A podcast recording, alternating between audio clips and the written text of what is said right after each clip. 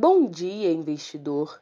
É quinta-feira, 24 de novembro, e a gente começa o dia com o Ibovespa aos 108.800 pontos. Ontem o índice fechou em queda pelo segundo pregão consecutivo, ainda de olho nas decisões sobre a PEC de transição.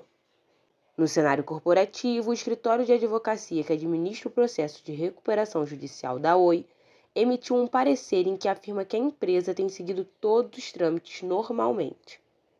A manifestação vem na esteira das contestações dos bancos nacionais credores da Oi. A Caixa Econômica Federal, o Banco do Brasil e o Itaú Unibanco pediram a prorrogação do processo de recuperação e o bloqueio do dinheiro proveniente da venda de ativos da operadora, para garantir o pagamento de dívidas com vencimentos futuros. A dívida com os bancos é de quase 7 bilhões de reais. E falando em bancos, destaque para o Banco Safra, que comprou o conglomerado financeiro Alfa por um bilhão de reais. Ainda no setor financeiro, o Banrisul aprovou um aporte de capital de 300 milhões de reais na controladora Banrisul Pagamentos. De olho no cenário internacional, as bolsas da Europa operam em alta após uma ata dovish do Federal Reserve. O documento mostrou a maioria dos dirigentes do BC americano dispostos a desacelerar o aumento de juros em breve.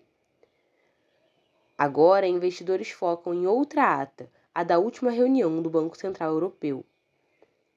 O pregão de hoje ainda é marcado por menor liquidez em dia de feriado de ação de graças nos Estados Unidos, que mantém os mercados fechados por lá.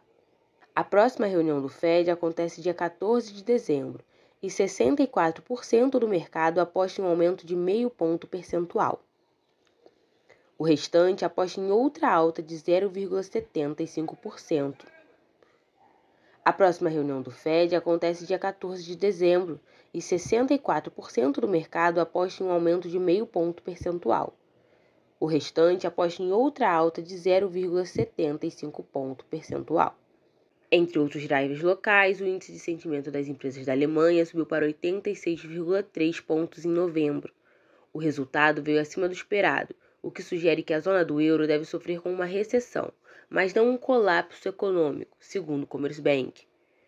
O apetite por risco hoje superou as notícias negativas vindas da China.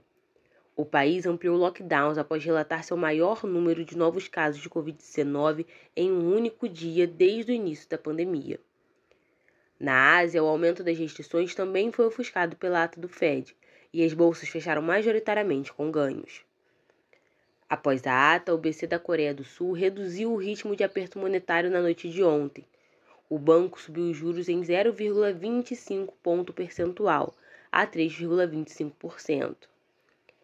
A agenda internacional desta quinta-feira tem como destaque a publicação da ata da última reunião do BCE, às 9h30 da manhã. Além disso, o dia conta com decisões dos bancos centrais da África do Sul e da Argentina. Na África do Sul, a decisão sai às 10 da manhã e na Argentina às 2 da tarde. Mais cedo, o BC da Turquia cortou seu juro básico pela quarta vez consecutiva, em 1,5 ponto percentual para a taxa de 9%.